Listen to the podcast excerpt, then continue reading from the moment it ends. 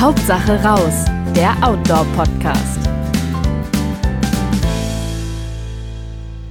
Hallo und herzlich willkommen bei Hauptsache raus, dem Podcast des Outdoor-Magazins. Ich bin Kerstin Rothart von Outdoor und heute würde ich sagen, ist es auch ein bisschen ein Blick in die Zukunft, nämlich was man so vielleicht für das nächste Jahr planen könnte. Das große Thema Trekking, also einfach die etwas größeren äh, Vorhaben, die man vielleicht draußen jetzt schon plant, jetzt so im Winter, um die Weihnachtszeit rum und ähm, da möchte ich sehr gerne mit Boris Gnilka und Gunnar Hohmann, beide Redakteure bei Outdoor, sprechen. Hallo, ihr zwei, schön, dass ihr Zeit habt. Hallo, hallo. Hallo. ähm, zum ähm, EVT vom 9.1. von Heft 224 ist der Podcast dann auch schon da und das mag ich auch ein bisschen verbinden, indem ich auch aufs Heft verweise. Da geht es nämlich auch schwer um das Thema Trekking. Einerseits ähm, gibt es einen tollen Island-Trek in den Ostfjorden, wo man fünf Tage lang sehr, sehr wild unterwegs ist. Island ist ja auch so ein typisches Trekking-Ziel, von dem man zumindest träumt. Ähm, dann haben wir noch die Trans, den Trans Translagorei. Das sind vier Tage ähm, in den Alpen im, sag ich mal, Nebengebirge der Dolomiten, die man kennt. Also auch eigentlich ein ganz einsames Trekkingvergnügen. Und sonst gibt's auch noch eine große Sammlung von Ideen, die eigentlich optimal sind, um das nächste Jahr zu planen, sich zu überlegen, wo man vielleicht hingeht. Und das ist von den Pays des Écrins, also im Südosten Frankreichs bis zum Balkan, Skandinavien-Tracks sind drin. Also es ist auch ein Gravel-Bike-Track dabei. Ähm, da kann man sich dann fragen, ist es mit dem Fahrrad überhaupt ein Trek? Ja, nein. Hm, das ist auch ganz spannend. Also der führt durch Schottland.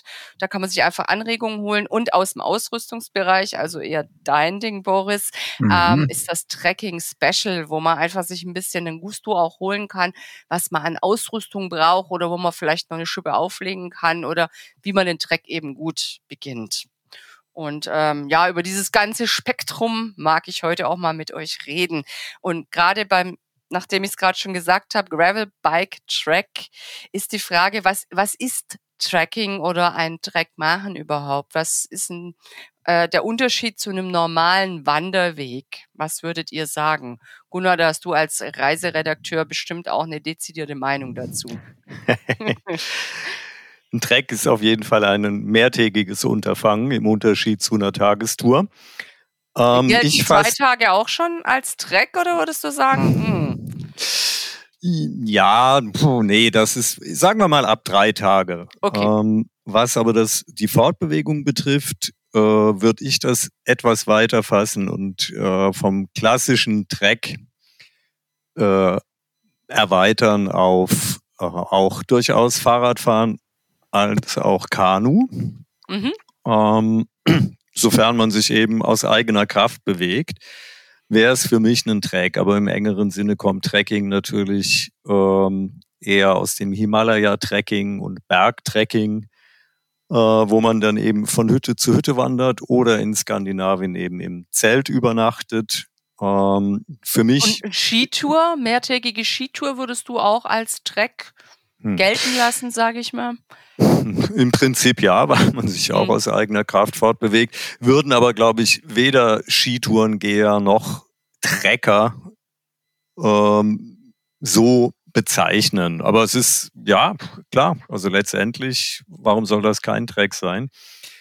Ähm, beim Fahrradfahren und beim Skifahren hat man auch den sehr angenehmen Vorteil, dass man beim, bei der Abfahrt in dem Fall äh, sich nicht äh, sich nicht so anstrengen, naja gut, sich nicht so anstrengen muss, ist übertrieben beim Skifahren, ähm, aber beim Radfahren zumindest schont man seine Knochen und hat noch einen kleinen Geschwindigkeitsflash, was natürlich auch ganz angenehm ist, aber etwas ähm, dann schon wieder weggeht von der meditativen oder, oder kont, sagen wir mal, kontemplativen Komponente des Trekkings, wo ja auch immer so ein, ja, so eine gewisse Entschleunigung mit äh, spielt. Einfach dadurch, dass man am zweiten, dritten Tag spätestens ja irgendwann den berühmten Schalter umlegt, vielleicht auch schon nach einer Stunde, wünsche ich jeden.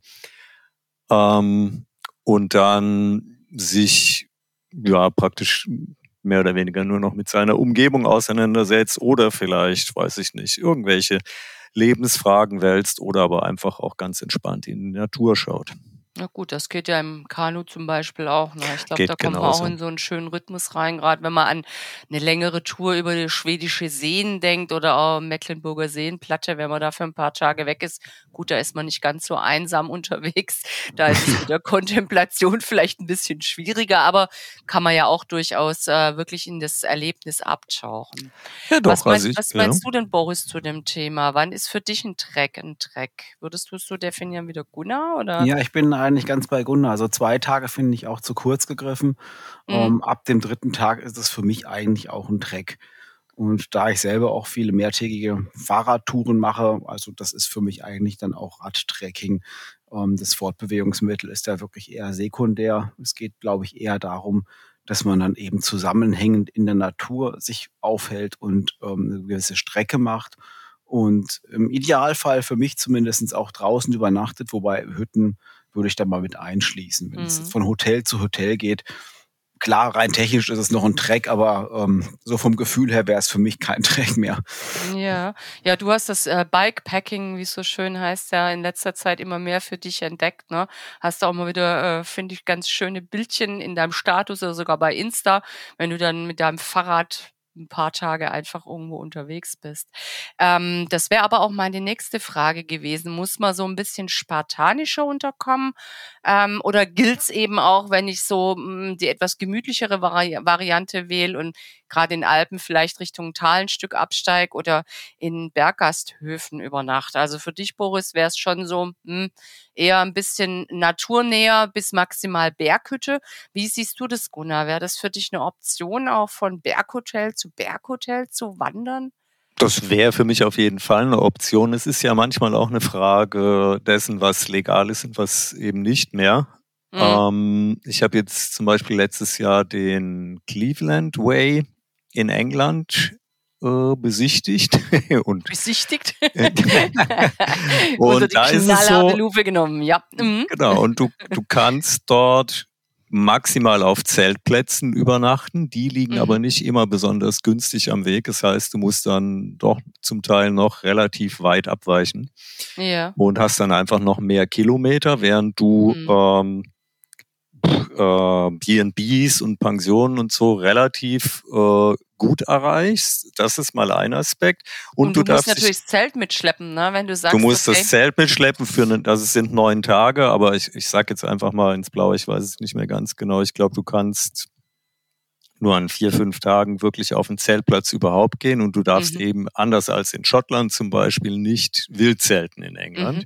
Mhm. Mhm. Du kriegst sofort ähm, Ärger und das heißt, du kriegst sofort Ärger, aber es ist oft äh, einfach Privatbesitz und wenn dich jemand sieht, dann ist das wahrscheinlich, machst du dich nicht automatisch beliebt.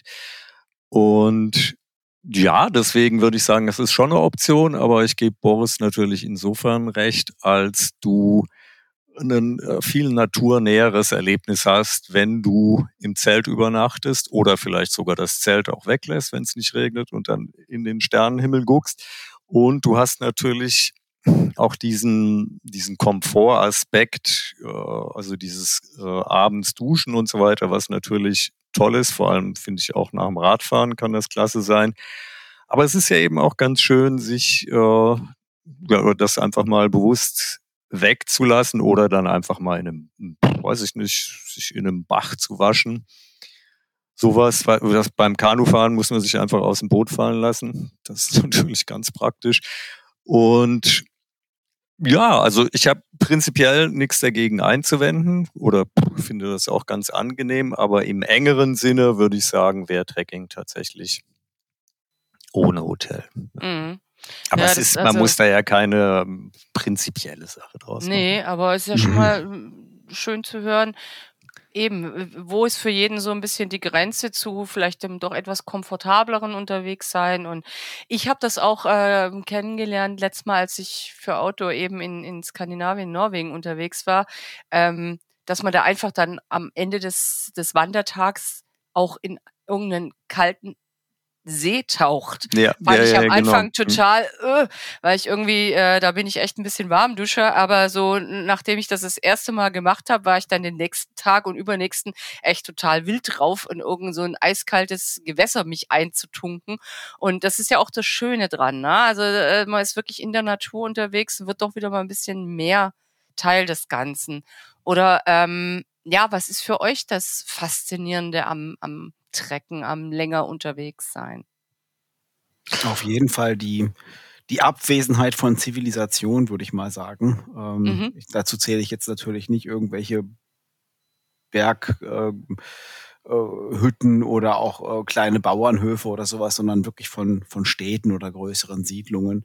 Das ähm, reißt mich dann immer so ein bisschen raus. Ich, mich stört schon, wenn ich auf einer längeren Trekkingtour, das hatte ich auf Nordkalottläden und auf dem südlichen Abschnitt im Nordkalottläden, oder das war eher so der mittlere Abschnitt, ähm, der ist ja 360 Kilometer insgesamt lang der Weg, ähm, teilweise Forstpiste unter den Füßen hatte und über Staumauern ähm, gehen musste, wo dann auch Tageswanderer parkten und, und, und, Mhm. und ihre Kühlboxen da stehen hatten wenn man halt zwei, drei Tage lang komplett remote durch die Landschaft läuft und vielleicht fünf Leute am Tag sieht und äh, eben sehr reduziert lebt und, und sehr naturnah lebt, dann bringt einen das schon wieder völlig aus dem Konzept, finde ich. Also ich war dann völlig irritiert, dass ich dachte, hey, Mo, Ja. du bist doch hier in Norwegen auf so einem einsamen Treck und jetzt rennst du über eine Staumauer, da liegen Ölfässer rum, noch ein alter Bagger und so.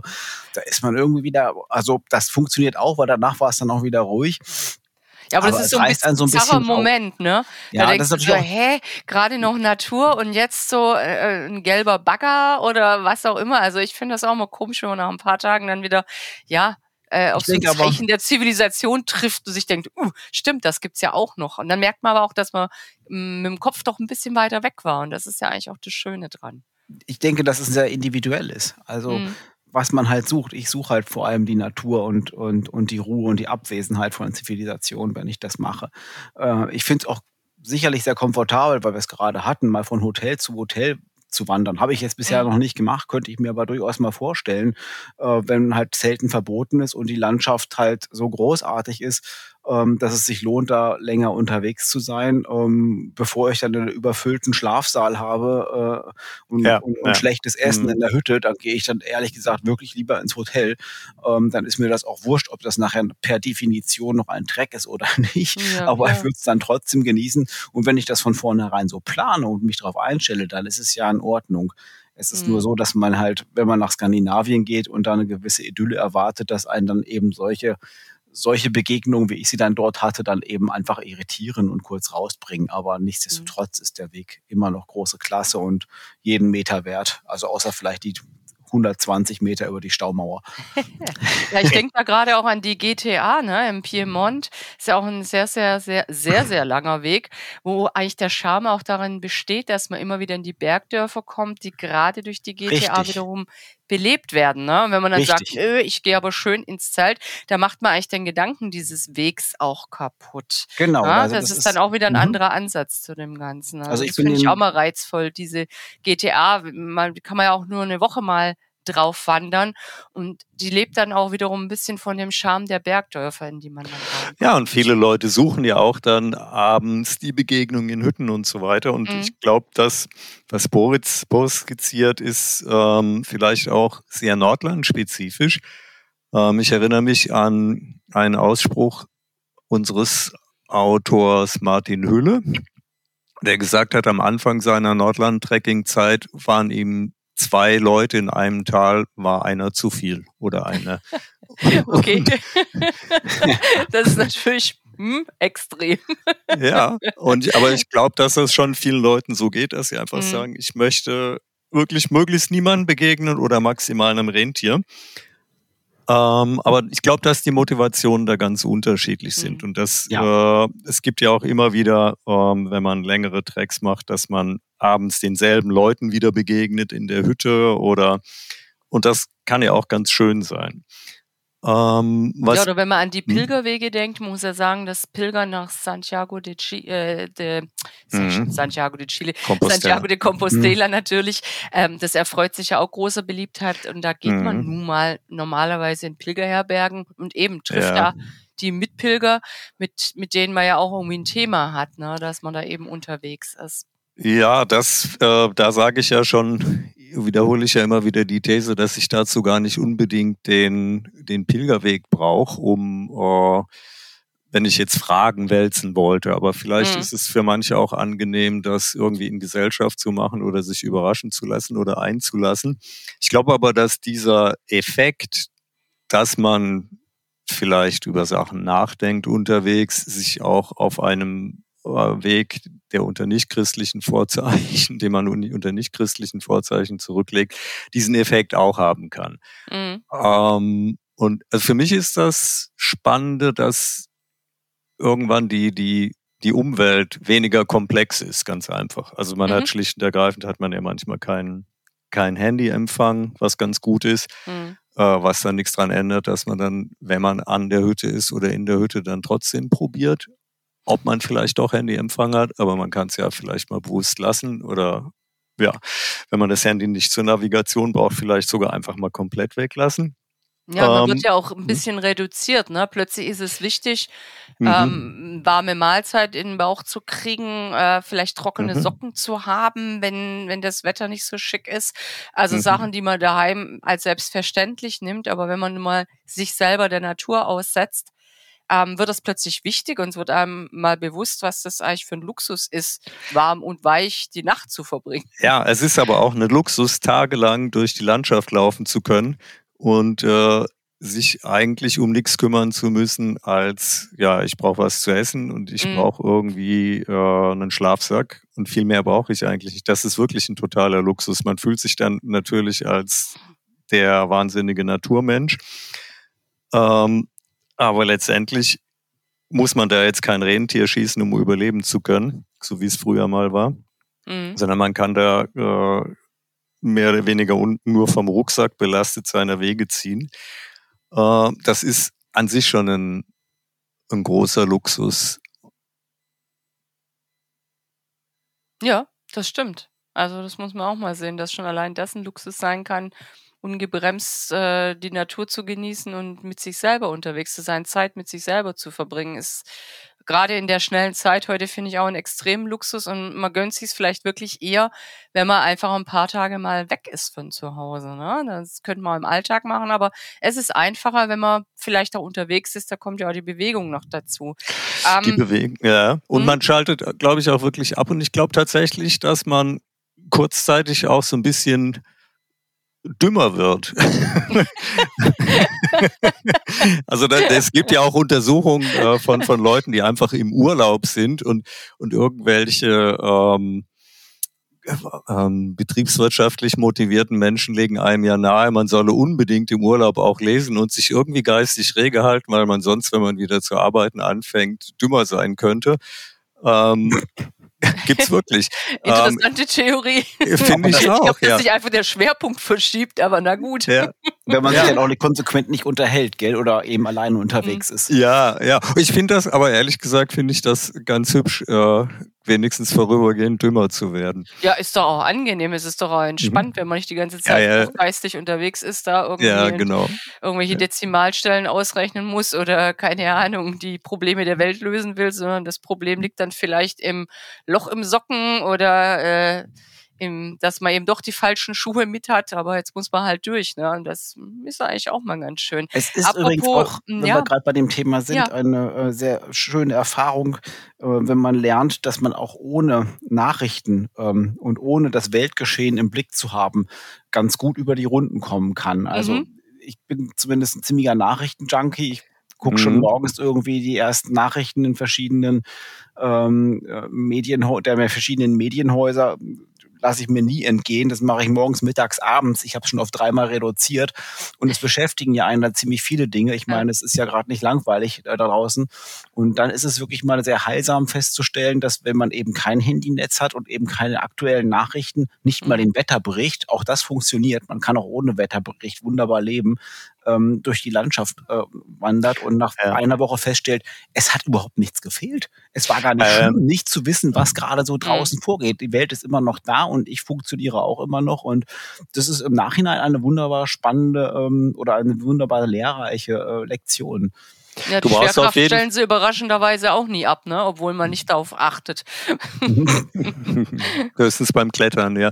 Ja, äh, ähm, ja das, die Erfahrung habe ich auch gemacht. Und also auf jeden Fall bekommt man mit, dass man nicht diese enge Nachrichtentaktung braucht, die man mhm. äh, sonst ja immer wieder serviert bekommt oder die man auch immer wieder als, als Angebot nimmt, wenn man irgendwie mal eine Minute sich ablenken will. Dann guckt man halt mal kurz, ob es neue Nachrichten gibt. Aber die meisten Dinge passieren dann doch nicht so schnell, dass man äh, alle zwei Stunden auf dem neuesten Stand sein muss.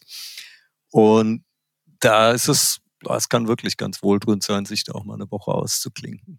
Ja, Aber ich erinnere mich, dass unser ehemaliger Redakteur Jürgen Kurapkat, das ist schon eine Weile her, ähm, mal ein halbes Jahr in Kanada tatsächlich in der berühmten Blockhütte gelebt hat mit seiner Freundin, jetzt Frau, soweit ich weiß. Und äh, der hat hinterher berichtet, dass das, was ihm am meisten zu schaffen gemacht hat, war, dass er keine Nachrichten hatte. Und das kann ich mir bei einem Zeitraum von sechs Monaten schon sehr gut vorstellen. Mhm.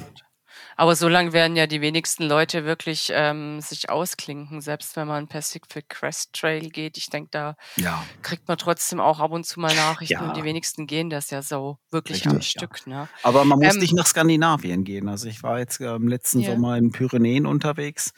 Ah, und da einsam. funktioniert das auch. Das Netz ist mhm. dort übrigens vergleichbar mit manchen Ecken Ostdeutschlands. Also ähm, wir hatten das Handy dabei und ich dachte, ja, Mai, ähm, guckst halt schon nochmal drauf. Gerade das Wetter ist ja dann doch immer spannend zu sehen, auch wenn man es nicht ändern kann. Aber wir hatten mhm. relativ mhm. häufig keinen Empfang gehabt. Also an der Grenze zu Frankreich und Spanien ähm, stellen sie wohl offenbar sehr wenig Netze auf, äh, sehr wenig Masten auf. Und ähm, ja, kann ja auch aber da auch kann man Tage am Stück sein, ne? unterwegs ne? sein und äh, mit mhm. Zelt unterwegs sein auch. Und das ist auch nicht verboten unbedingt, je nachdem, wo man sich dort aufhält. Ja. Äh, und ausschalten. Also man muss nicht immer unbedingt in den Norden ziehen. Ja, das ist wahr. Jetzt wird mich aber auch noch interessieren, bevor wir voll ins, ins Philosophische abgleiten, äh, ein bisschen was Handfesteres es gibt ja auch Leute, die sich auch wirklich noch nicht an den Dreck gewagt haben und für die soll ja auch ein bisschen was rüberkommen. Ähm, wie bereite ich mich denn auf so einen Dreck vor? Also äh, Deutschland wahrscheinlich anders als in Skandinavien oder in den Alpen oder wenn ich gar irgendwie einen exotischen langen Weg unter die Sohlen nehme. Habt ihr da so ein paar Tipps, wie ich mich schlau vorbereite, sowohl körperlich als auch mental? Was, was, was muss ich machen vor meinem ersten größeren Dreck? Also ich glaube, dass das die Hürde äh, relativ äh, niedrig ist. Äh, wenn man es gewohnt ist, im Mittelgebirge, sagen wir mal 20 Kilometer zu wandern und da vielleicht mal zu gucken, wie viele Höhenmeter lege ich denn dabei zurück? Und wenn man, ich weiß es nicht, sagen wir mal 700, 800 Höhenmeter bis 1500 Höhenmeter, was schon relativ viel wäre, äh, recht mühelos packt, dann ist man konditionell wahrscheinlich gut genug drauf, um einen drei- oder viertägigen Track auf jeden Fall zu machen. Mhm. Ähm, Dann ist es eher so ein mentales Ding, ne? dass man sich zutraut sozusagen. Habe ich manchmal ah, den Eindruck, mhm. klar. Es ist, ja, es ist natürlich auch ein Unterschied, ob ich sage, ich möchte, weiß ich nicht, in der Pfalz drei Tage lang von Gasthof zu Gasthof gehen oder ob ich tatsächlich das ganze Programm fahre und mit Zelt und Proviant auf dem Rücken äh, losziehen möchte, wo man dann schon 20 Kilo unter Umständen drauf hat, je nach Länge des Tracks und wie lange man eben keine Möglichkeit hat, neuen Proviant zu bekommen, mhm. äh, dann äh, sollte man auf jeden Fall schon mal äh, den Rucksack zu Hause gepackt haben äh, mit, mit dem Originalgepäck sozusagen. Da kann Boris sicherlich auch noch eine ganze Menge dazu sagen. Und mit dem mal testweise den gleichen Weg, den man sonst mit seinem Tagesrucksack macht, mal mit einem äh, schweren oder schwereren Trekkingrucksack zurückzulegen. Ja, und dann ganz ehrlich ganz zu sich sein, sagen, hast du darauf morgen, übermorgen, über, übermorgen auch noch Lust? Jo, nein, ne? Das genau, ist vielleicht so ein ja. Ding, was man dann mal sich so ein bisschen vom, mhm.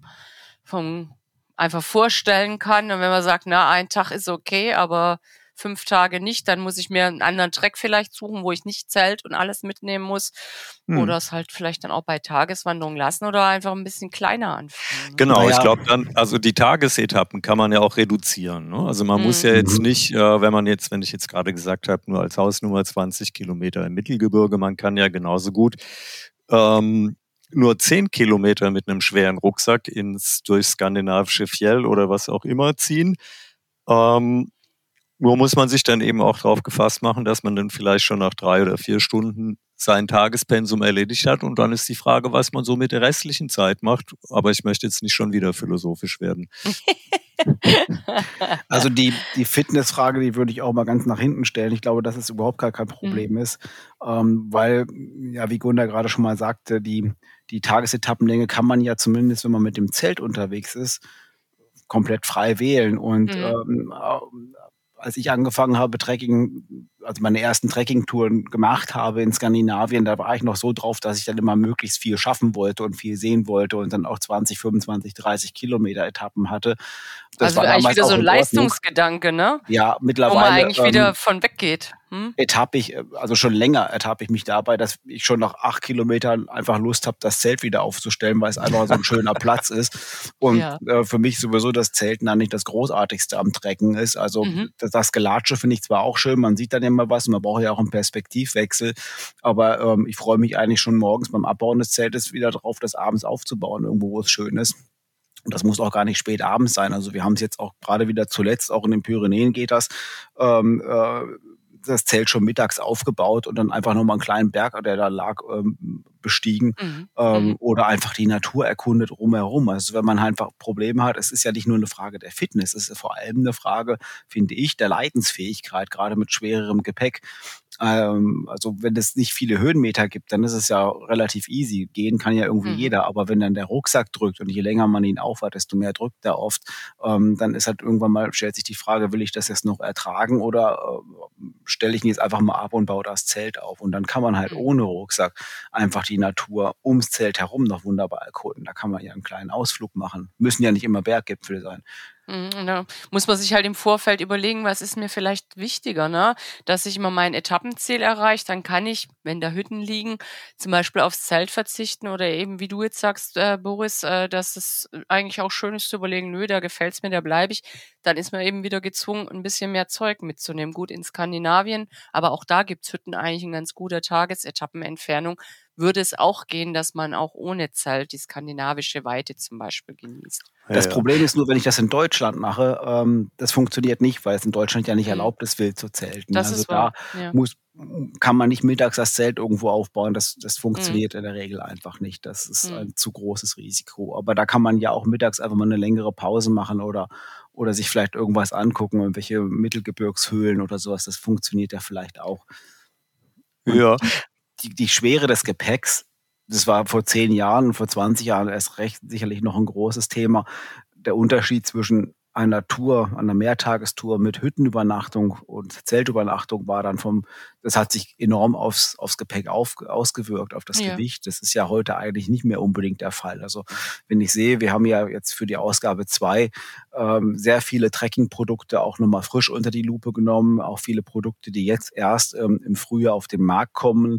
Ähm, und die Dinger werden einfach immer leichter. Es ist egal, ob Rucksäcke und vor allem Zelte. Ähm, man muss nicht mehr irgendwie 10 Kilo Trekking-Ausrüstung auf dem Rücken haben. Also man kriegt gute Zelte, die für zwei Personen ausreichend Platz bieten die gerade mal zwei Kilo wiegen. Man kriegt Rucksäcke, die anderthalb Kilo wiegen und die sich trotzdem bequem tragen und das ganze Zeug aufnehmen. Und ein guter Schlafsack, wenn ich jetzt irgendwo unterwegs bin, wo es nicht friert, der wiegt auch nur noch 500 Gramm und die Matte vielleicht 400. Dann bin ich, wenn ich das alles grob zusammenrechne, bei fünf Kilo. Dann kommt vielleicht noch ein Kochergewicht drauf von 80 Gramm und eine Kartusche. Also, und selbst wenn ich noch ein bisschen Tütenfutter mitnehme, also mehr als vielleicht sechs, sieben Kilo Zusatzgewicht ist es ja dann gar nicht. Und dafür habe ich die komplette Freiheit und muss nicht in irgendeiner äh, Schlaflagerstätte übernachten. Ähm, mhm. Oder eben auch viel Geld ausgeben. Das ist ja, ja manchmal auch ein Faktor, gell? Also gerade in Skandinavien äh, sind die Hütten, glaube ich, nicht so günstig. Und die, ja, ich war stimmt. in der Schweiz ja auch schon öfter Bergsteigen, da geht es manchmal nicht ohne Hütten. Ähm, Also das muss man sich schon leisten können ja. und wollen. Also. Mhm. Aber jetzt, wo wir gerade drüber reden, über ähm, das große Ausrüstungsspecial, das eben auch in Heft 224 drin ist, also ab 9.1. am Kiosk liegt, nochmal kleine Eigenwerbung. Ähm, Boris, magst du da insgesamt noch was zu sagen? Ich habe mal ein bisschen gespickelt, da habt ihr die Zelte drin, so ein Komplett-Outfit, das ihr empfehlen würde, das einfach ähm, für einen Track taugt. Habt ähm, Bestenlisten zum Thema Down-Schlafsack, Isomatten, Kunstfaserschlafsack drin stellt Rucksäcke vor, äh, auch ein paar Kocher. Das ist auch so ein, glaube ich, ein kleiner Kocherguide, ne? Welcher Kocher eignet sich für, für welchen Einsatz? Hm. Wie, magst du da einfach noch mal kurz was zu sagen, ähm, was da für Produkte drin sind oder wo die Tendenz hingeht? Du hast ja jetzt gerade schon alles aufgezählt. Ja, nee, aber gibt es da irgendwas, dass du sagst, es wird immer, immer alles leichter oder ja, genau. Also das, das waren ja, also wir haben, wir haben vier Zelte getestet, die jetzt auch neu auf den Markt kommen. Ähm, mhm. Dazu eben auch vier Trekking-Rucksäcke in unterschiedlichen Gewichts- mhm. und, und, und Größenklassen. Wie groß ähm, muss denn so ein Trekking-Rucksack überhaupt sein? Also, das hängt ja ein bisschen davon ab, natürlich, ähm, wie lange ich unterwegs bin und ob mhm. ich Proviant wirklich jetzt für die ganze Zeit mitnehmen muss. Wenn ich die Möglichkeit habe, unterwegs was nachzukaufen, was oft nicht der Fall ist, ähm, dann ähm, hängt es einfach davon ab, wie lange ich eben am Stück unterwegs sein möchte. Wenn es zehn Tage sind, brauche ich halt für zehn Tage Futter. Wenn man sich beschränken kann und jetzt nicht irgendwie morgens ein frisches Baguette braucht oder sowas, ähm, dann füllt man sich ein bisschen Müsli ab und, und, und Tütenfutter. Dann kommt man in der Regel bei einer Zehntagestour mit einem ja, wir hatten es in Skandinavien vor zwei Jahren auch gehabt. Da waren wir zwölf Tage auf Tour und wir hatten beide einen 50 Liter Rucksack auf. Und da war mhm. noch Kameraausrüstung drin und ähm, abends für abends Schokolade und sowas. Also, ähm, also auch ein kleiner viel, Luxus.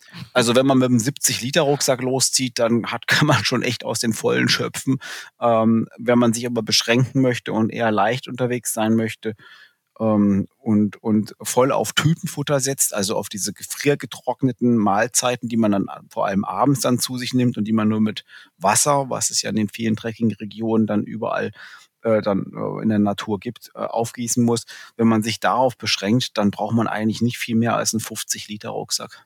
Und das Zeug schmeckt inzwischen auch gar nicht mehr so schlecht. Das schmeckt ziemlich sagen, gut, ja, also genau. Das ist so durchaus äh, völlig in Ordnung, sich da so ein, so ein Tütchen aufzumachen und das mit äh, heiß Wasser übergießen. Da muss man es einen Moment einwirken lassen, gut rühren. Habe ich jetzt gelernt, weil meistens klebt dann das, eine Gewürzschicht unten und man denkt am Anfang, hm, hätten sie auch ein bisschen Besser machen können. können, bis mhm. man dann merkt, ganz unten, ach Mist, hätte ich mal Jetzt ordentlich wird's gerührt. Würzig.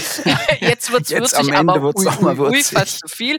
Ja, also Ja. das auch mal als Tipp, das Ding wirklich gut durchrühren oder vielleicht auch vorm Aufbrühen mal so in der Packung durchschütteln, damit sich das überall, der Geschmack auch überall verteilt. Ähm, würdest du aber sagen, es ist schlau, vielleicht einen Rucksack mitzunehmen, wo ich das, mit dem ich starte, nicht nur Press reinkriege, sondern so ein bisschen Luft zu lassen, wenn ich unterwegs Proviant äh, schöpfen kann? Oder sagst du, nee, es ist eigentlich besser, einen genau passenden Rucksack zu nehmen, damit ich auch gar nicht auf die Idee komme, noch mehr reinzuladen?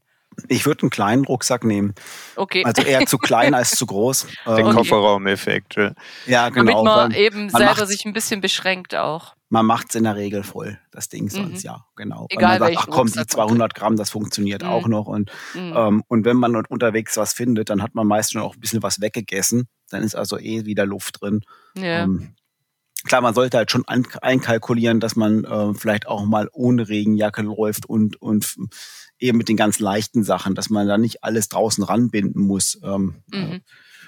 Also Mhm. der Rucksack sollte das zumindest hergeben, dass ich alles reinkriege und nichts, außer vielleicht die Trinkflasche in die Außen, in das Außenfach reinstellen. Also dass ich nichts draußen rumbamseln habe. Das ist, glaube ich, schon, schon recht wichtig. Und man sollte sich vorher wirklich gut überlegen, was man wirklich, was man wirklich braucht und, und was da ist es eigentlich ganz ratsam, also wer das noch nie gemacht hat, wirklich mal vielleicht für zwei Tage eine Tour im, in Deutschland zu machen. Dass ich sage, ich gehe einfach mal am Wochenende jetzt in das nächstgelegene Mittelgebirge oh, und pack mal wenigstens für einen Tag auch mit Futter. Dann weiß ich ungefähr, ob das so funktioniert, ob ich damit auskomme ähm, und wie sich das Ganze trägt. Und dann muss man nur noch entsprechend Futter und Brennstoff ergänzen. Und weil mhm. du es mhm. gerade auch angesprochen hast, also ja. Kocher, da haben wir einen großen Feind da im Heft, da muss man so ein paar Fragen beantworten. Das ist so eine Art Entscheidungsbaum. Es startet oben mhm. mit einer Frage und das verästelt sich dann immer weiter nach unten. Und ähm, dort haben wir alles, da haben wir Modelle eben auch aufgeführt, die wir alle schon getestet haben und äh, zu jedem Modell eben auch den genauen Verbrauch angegeben, was recht hilfreich ist. Ähm, weil man ja auch kalkulieren, nicht nur das Essen kalkulieren muss, sondern auch den Brennstoff genau mhm. kalkulieren mhm. muss. Äh, in der Regel kann man Brennstoff nicht nachkaufen. Ja, und äh, ich brauche einen Kocher natürlich dann, wenn ich wirklich vorhab, ähm, wild zu zelten, wie es in Skandinavien oft ist. Ne? Wenn man sich da auch auf die Hütten äh, konzentriert, da sind meistens Küchen drin, die man einfach nutzen kann. Aber wenn man wirklich mit, mit dem Zelt unterwegs ist und autark unterwegs sein will, und vielleicht auch in der Gegend, wo das Wetter nicht ganz so schick ist, wo man einfach auch mal einen, einen warmen Tee, heißen Tee braucht, spätestens dann sollte man dann doch einen Kocher mitnehmen, auch wenn der wieder zwei, 300 Gramm, keine Ahnung, was da die neuesten leichten Modelle wiegen, wenn man das dann doch wieder tragen muss. Ja, genau. Und wenn man gar nichts tragen ja? will, dann, Entschuldigung, kann man auch, zumindest äh, in den Alpen zum Teil und auch in Deutschland, tatsächlich auch eine Tour mit Gepäcktransport machen. Das heißt, man mhm. lässt sich äh, das Gepäck von Unterkunft zu Unterkunft fahren, äh, hat es dann abends da und äh, läuft dann wirklich sehr unbeschwert, falls das ein Thema ist für Leute, mhm. also oder ein Grund, das wirklich überhaupt nicht zu wollen. Ähm, dieses Tragen, dann ist das auf jeden Fall auch noch eine Möglichkeit. Ist vielleicht auch eine Idee, wenn man sich wirklich das erste Mal an so eine Mehrtageswanderung ranwagt, dass man dann auch einfach mal selber gucken kann, was für Ausrüstung brauche ich tagsüber und vielleicht im nächsten Schritt dann mal ähm, ohne Support sozusagen unterwegs ist. Aber das ist vielleicht auch, wenn man das wirklich noch nie gemacht hat, aber einfach mal Bock hat auszuprobieren, wie ist es, wenn ich mehrere Tage unterwegs bin, ist das vielleicht ganz schlau. Bevor man es gar nicht macht, Genau. Ähm, ja. Kann man das ja gerne mal mit doppeltem Boden einfach antesten. Und es wird auch immer mehr angeboten. Gerade auch auf so äh, Wanderklassiken. Schwarzwald-Westweg gibt's auf alle Fälle äh, mit Gepäcktransport. Ich glaube, äh, Schluchtensteig, auch Schwarzwald. Ähm, da in der Wutachschlucht, die bieten sowas, wenn ich mich nicht irre, auch an. Oder Rennsteig. Ähm, ich glaube, das sind alles so, so gängige Sachen, wo man wirklich mal in dieses Mehrtageswandern auch reinschnuppern kann, ohne sich mit zu viel Ausrüstung zu quälen, wenn das ähm, eine Befürchtung ist. Naja, das hört sich jetzt an, als wenn Rucksack tragen per se erstmal wahnsinnig ähm, äh, quälend sein muss. Ja, furchtbar. ja, aber viele Leute haben vielleicht wirklich Angst, dass sie sagen, boah, da muss ich ja dies, das, jenes mitnehmen. Ach, dann lass ich es lieber. Und bevor, bevor die das machen und sich um dieses Erlebnis bringen, ist es mhm. doch eigentlich besser zu sagen, ich probiere das erstmal so aus und wenn die dann Zutrauen haben in sich Klar. und den Rucksack. Spricht gar nichts dagegen, natürlich. Aber wenn ich manchmal auf Trekkingtour bin und, und, und sehe halt andere Trecker, gerade in Skandinavien, mit, die wirklich auch leidend aussehen.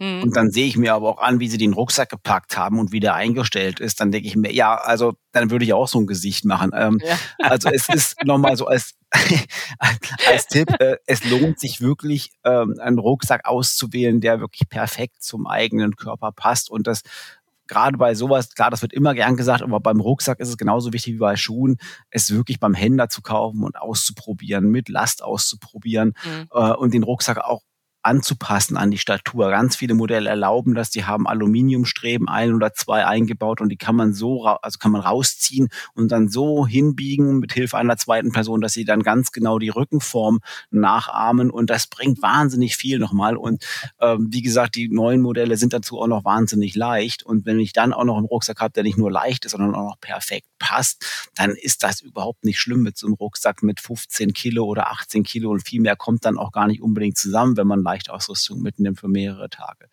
rumzuwandern. Ja. Ähm, das ist wirklich ganz mhm. erstaunlich. Ich glaube, viele haben doch irgendwie alte Erfahrungen von irgendwelchen grottenschweren Ausrüstungsgegenständen, die sie auch schlecht gepackt auf dem Rücken tragen, alles draußen rangebunden. Wie gesagt, das sieht, sieht man ja immer wieder. Das, also das, das Größte, was ich auch auf jedem Track eigentlich mindestens einmal sehe, sind Leute, die den Schlafsack einfach unten ranbinden ans Bodenfach und der den dann wirklich bei jedem Schritt hinten in die mhm. Kniekehlen schlägt. Oh ja, ich, das ich, macht ich, ich finde es einfach ne? unbegreiflich, wie man so auch nur 100 Meter zurücklegen kann, aber ähm, vielleicht haben manche auch nicht so das Schmerzempfinden, aber die Gesichter sprechen ja oft andere.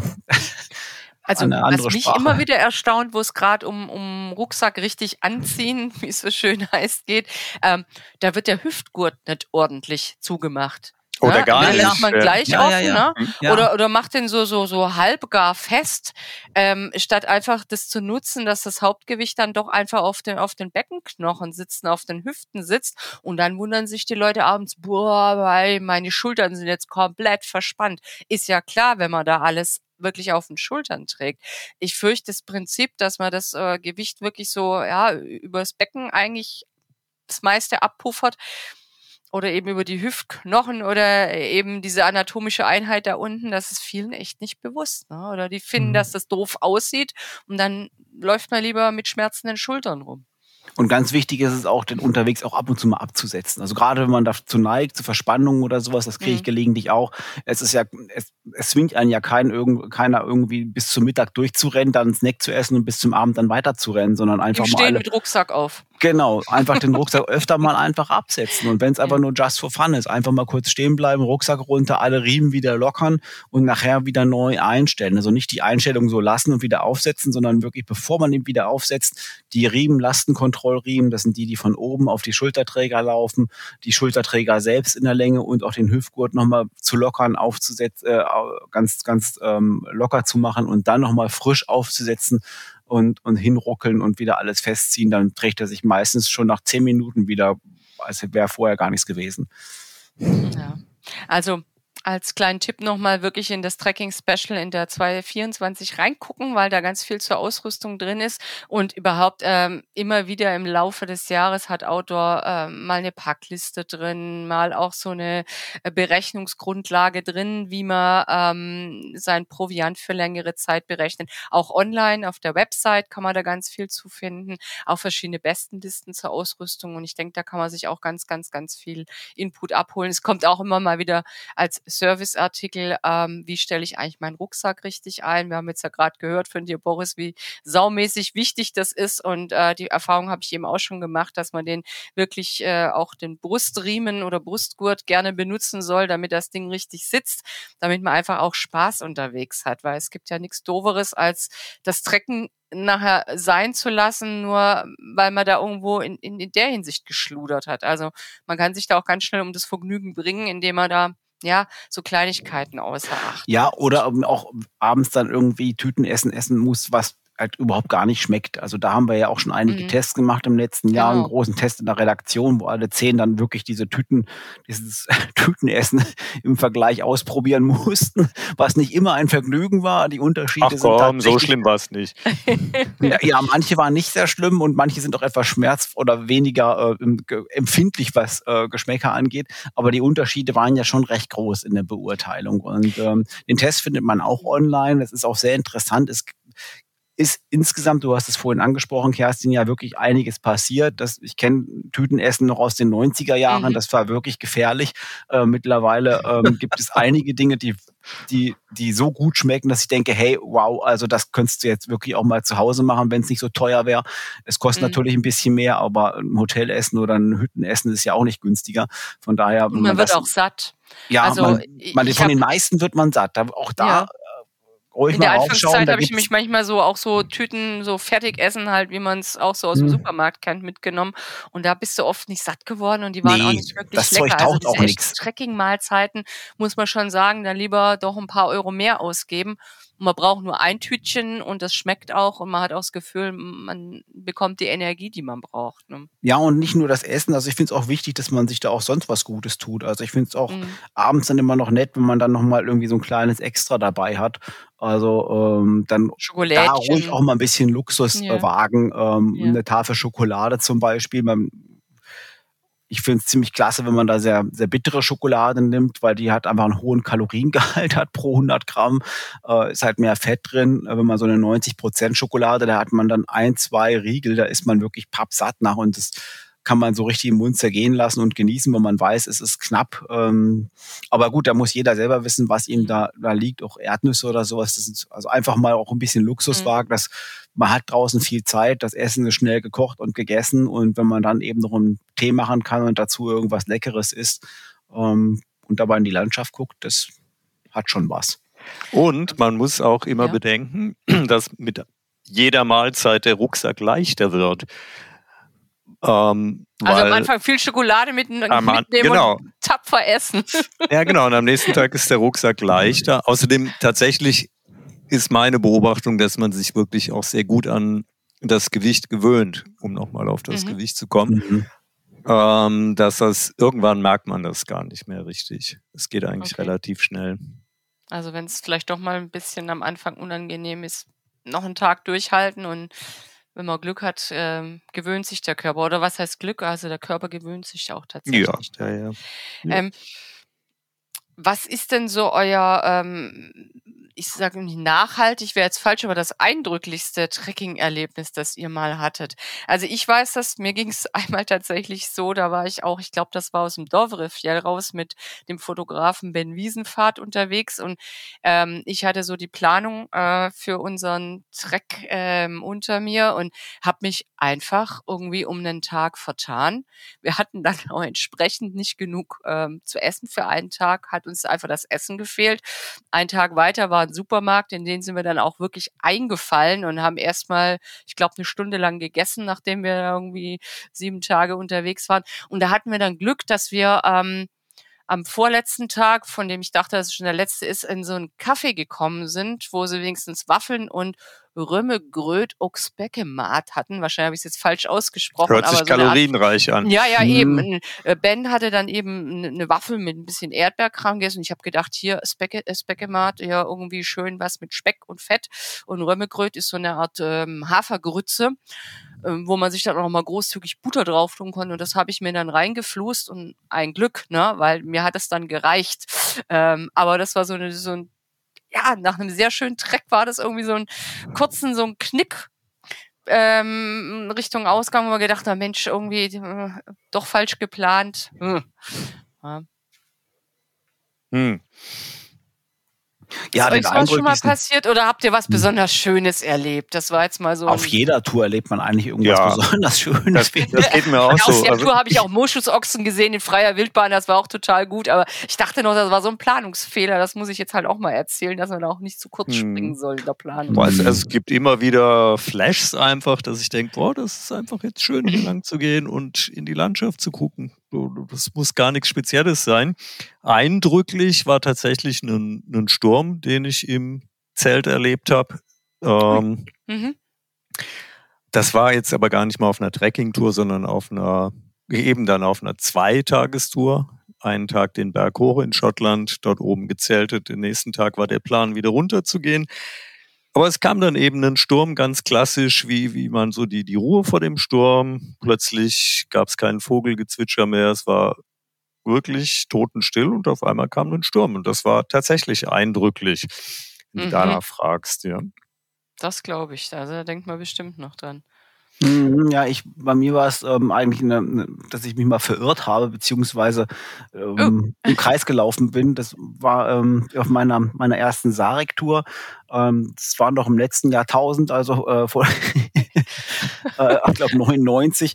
Ähm, da gab es eben auch noch kein Handyempfang oder irgendwelche Notrufsender und ähm, vor allem auch ähm, ja noch so wenig Informationen über diesen Sarek-Nationalpark, der ja in Nordschweden liegt und keine Infrastruktur bietet, also äh, keine Brücken und keine Hütten und gar nichts, äh, wo es sehr viele Flüsse gibt, die man eben so durchqueren muss und ich bin da ähm, schon mit ein bisschen Erfahrung schon, ich war schon zweimal vorher am Kungsläden unterwegs reingestolpert und habe äh, für 14 Tage Proviant auf dem Rücken gehabt, damals eben noch nicht so die Superleichtausrüstung mhm. und habe mir einen schönen Platz am Rande eines äh, hohen Berges dann gesucht und mein Zelt aufgebaut und ähm, wollte dann am nächsten Tag dort ähm, eine Tagestour machen. Das habe ich dann auch gemacht, einfach auf den Bergrücken eines Nachbarzelt, äh, Nachbarberges, äh, von dem aus ich von oben dann das Zelt fotografieren wollte. Nur als ich dann oben war und es war nur Geröll und Schnee, ähm, kamen die Wolken rein und ich habe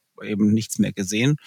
Und ähm, natürlich gab es da schon GPS. Ich hatte auf jeden Fall keins, ähm, nur einen Kompass. Und ähm, ich bin dann ich bin eigentlich so eine Ritsch lang gelaufen und dachte mir, naja, gut, das war jetzt nicht Irgendwo wird es ja das, runtergehen, ne?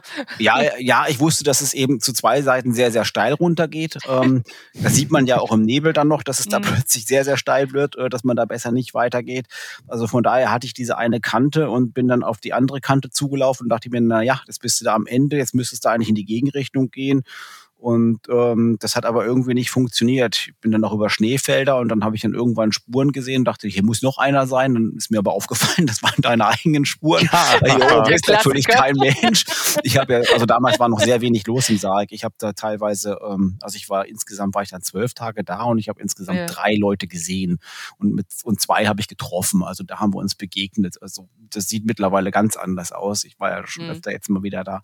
Ähm, ja, und dann habe ich den Kompass rausgeholt und äh, ich wusste, in welcher Richtung ja äh, der Berg zum, zum Zelt war. Und der Kompass hat aber was ganz anderes angezeigt. Und es war dann irgendwie. Ja, da es hat dann kurz aufgerissen. In dem Moment, ich habe es ne? dann wieder zurückgeschafft, weil es kurz aufgerissen hat. Und dann habe ich mhm. gesehen, ach, da ist der See, da ist das Zelt da unten und da geht's zurück. Und dann bin ich, habe ich mir die Richtung gemerkt, bevor die Wolken wieder dicht machten und, und bin dann da lang. Und später habe ich dann erst tatsächlich, äh, Urlaub später habe ich dann äh, auf einer viel besseren Topokarte gesehen. Da war dann tatsächlich auch eingezeichnet, wo es magnetisches Gestein da oben gibt und mhm. der Kompass nicht funktioniert. Ah. also es gibt dort am Sarek, ähm, ich meine, da wird ja auch Eisenerz abgebaut, ganz in der Nähe. Das ist mhm. das größte Eisenerz. Ähm, Bergbauwerk, glaube ich, sogar Europas. Kiruna. Ich glaube sogar weltweit, ne? Kiruna, ja. Ähm, mhm. Ähm, ja da versetzen sie die ganze Stadt, das finde ich da auch. Versetzen sie jetzt die ganze Stadt, das oh. empfiehlt sich mhm. da gerade nicht hinzufahren, das ist etwas mhm. gruselig. Ähm, ja, aber das äh, gibt es also dort auch. Also der Kompass funktioniert dort an bestimmten Stellen einfach gar nicht. Der dreht sich dann sprichwörtlich im Kreis. Das war das sehr eindrücklich. Die ganze Tour war sehr eindrücklich. Das ist so eine richtig schöne Szene für einen Horrorfilm. Ne? Der Kompass ja. geht im Kreis, äh, man sieht nichts mehr. Öh. Ja, und man ist ganz alleine und hat auch überhaupt, mhm. man weiß, es kommt keiner und ähm, es sieht einen keiner, es hört einen keiner. Und wie gesagt, Handy gab es auch noch nicht so richtig. Mhm. Aber das war insgesamt eigentlich gerade deswegen wahrscheinlich auch sehr schön, weil es eben weil man eben so wahnsinnig basic unterwegs war. Also mittlerweile gibt es ja ganz andere Möglichkeiten. Ähm, das sieht man ja immer häufiger, gerade in Skandinavien. Als ich dort vor zwei Jahren unterwegs war, waren, kamen äh, uns, wir waren zu zweit unterwegs, sehr viele Solo-Wanderinnen und Wanderer entgegen. Überraschenderweise waren es mehr Frauen als Männer. Ähm, fand ich sehr spannend. Und aber alle, wirklich alle hatten dieses kleine Garmin InReach Mini 2 am am Schultergurt hängen, also griffbereit hängen. Das ist ein Gerät, das nur halb so groß ist wie ein Smartphone und mit dem man halt über Satellit, auch da, wo es keinen Handyempfang gibt, eben Notrufe absetzen kann. Ähm, also ein wirklich sinnvolles Gadget, äh, wenn man ganz allein unterwegs ist. Man braucht sich ja nur noch mal irgendwie, man braucht ja nur irgendwie blöd stolpern. Geröllfelder gibt's ja, ja genug klar, und sich ein Bein brechen und man mhm. Kommt dann nicht weiter. Und wenn man dann vielleicht nicht direkt auf dem Weg war, wo öfter welche vorbeigehen, sondern vielleicht einen kleinen Abzweig gemacht hat, dann findet einen da einfach auch niemand. Also heute ist es etwas leichter und ähm, hat natürlich, ist natürlich die Kehrseite, dass es dann auch überall voller wird, weil sich eben mehr Leute ja. das trauen, gell? Also, ja, das ist das unser also freier es hat ja Autor, immer zwei der, Seiten, ne? Hm. Der Uli Benker, der war gerade dieses Jahr im Sarek und ich habe ihm noch berichtet von meinen Erfahrungen, die ich zuletzt da 2014 gemacht habe, wo wir auch schon jeden Tag eigentlich ein paar Leute gesehen haben was ja nicht schlimm ist, aber das erwartet man nicht unbedingt. bei, ihm war jetzt, sogar, jetzt bei ihm war es sogar noch stärker. Das ist jetzt ja auch schon wieder jetzt fast zehn Jahre her gewesen und äh, er war dieses Jahr da und meinte, also das ist schon, also man sieht schon viele Zelte auch stehen und es sind mhm. einfach immer mehr, die da, die da rumlaufen. Also wer es gern hat, wer gerne auch irgendwie weiß, dass da, dass er da nicht allein ist im Sarek, man ist nicht mehr allein. Man kann da jetzt mhm. auch hin und man trifft überall Leute und Uiuiui. man geht nicht verschütt. ja, und jetzt, ähm, wo geht's dann 2024 hin? Habt ihr Tracks vor, die es vielleicht auch in, in Outdoor schaffen oder wie sind eure Pläne? Also ich war letztes Jahr im Sommer auf der Hardanger Widder. Das ist äh, Europas größte Hochebene in, in Südnorwegen. Oder sagen wir eher Westnorwegen. Ähm, Hochebene hatte ich mir immer eben, wie der Name schon sagt, sehr eben vorgestellt. Es ist aber tatsächlich äh, sehr, sehr hügelig. Es ist eine Landschaft, in, den, in der wirklich riesige Wasserfälle runterrauschen. Man im Sommer zum Teil noch Schneefelder hat, ungefähr so ich glaube, auf 1000, 1200 Metern ungefähr. Und ich bin da hochgestiegen am Rand. Das ist so ähnlich wie auf der Schwäbischen Alb. Man geht erstmal ziemlich steil hoch und ist dann eben oben auf diesem eher ebenen Gelände. Und ich fand das sehr einladend und äh, würde, glaube ich, dort gerne tatsächlich dann auch mal einen Track machen und nicht nur eine Tagestour. Das ist auf jeden Fall mal eine Idee für nächstes, eine der Ideen für mhm, nächstes Jahr, die mich reizen Vielleicht dann auch würde. zum Hardanger Jökulen, also dem, dem Gletscher, Dem der Gletscher. da ist. Ne? Ja, das wäre dann sicherlich auch dabei. Ja. Ja, und du, Mhm. Boris? Was hast Ich war du? jetzt letzten Okay. Sommer schon in den Pyrenäen, wie gesagt, und ähm, da war ich vorher noch nie und Hm? ich war wirklich begeistert. Es war wirklich sensationell. Es ist wie die Alpen nur in leer. Äh, und, und in leer und in weitläufig und, und, und statt Mhm. ähm, stinkender Kuhfladen und, und, und, und vielen Kühen gibt's da halt äh, Pferdeäpfel. Es sind sehr viele Pferde dort, die dort Und Schafe? grasen. Schafe Schafen, auch, oder? Hab, nee, ich habe tatsächlich in der Ja. ganzen Zeit nirgendwo Schafe Okay. gesehen. Pferde, aber es ja. gibt bestimmt Mhm. welche, aber ähm, Pferde. Es gibt viele Pferde, die da wirklich wild, also scheinbar wild. Aber manche haben eine Glocke um, manchmal ist es nur das Leitpferd, wenn es sowas gibt, ähm, das eine Glocke trägt, ähm, aber äh, sind nicht eingezäunt und die grasen dort. Und ähm, aber das ist nicht das Attraktive. Das Attraktive ist einfach, dass man, dass es dort sehr schöne hohe Berge gibt, ähm, bis zu 3000 Meter hoch, bis über 3000 Meter hoch. Es gibt unglaublich viele Seen, anders als erwartet gibt es auch sehr, sehr viel Wasser, also nicht nur in Form von Seen, sondern eben auch von Bachläufen. Man kriegt also da tatsächlich überall Trinkwasser und wir waren ja im Spätsommer da und der Sommer, wie wir uns erinnern, war ja wirklich sehr, sehr heiß und trocken in einigen Regionen. Ich habe schon befürchtet, dass wir da ein Problem haben werden, Wasser zu finden und habe auch noch einen Wasserfilter mitgenommen, was ich sonst eigentlich nie mache.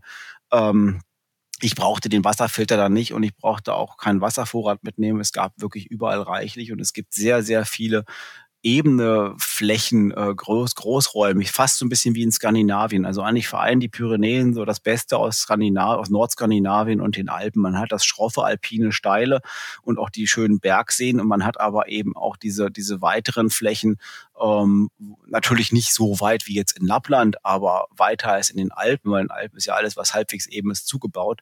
Ähm, und das ist da eben nicht der Fall. Und man darf in allermeisten Fällen auch wild zelten. Es gibt Das da regional man? Beschränkungen. Es gibt Beschränkungen und es wird Mhm. zum Teil, ich habe auch gehört von einem, der da vor, also es gibt da die Beschränkung, dass man nicht vor 19 Uhr sein Zelt aufbauen darf in manchen Regionen.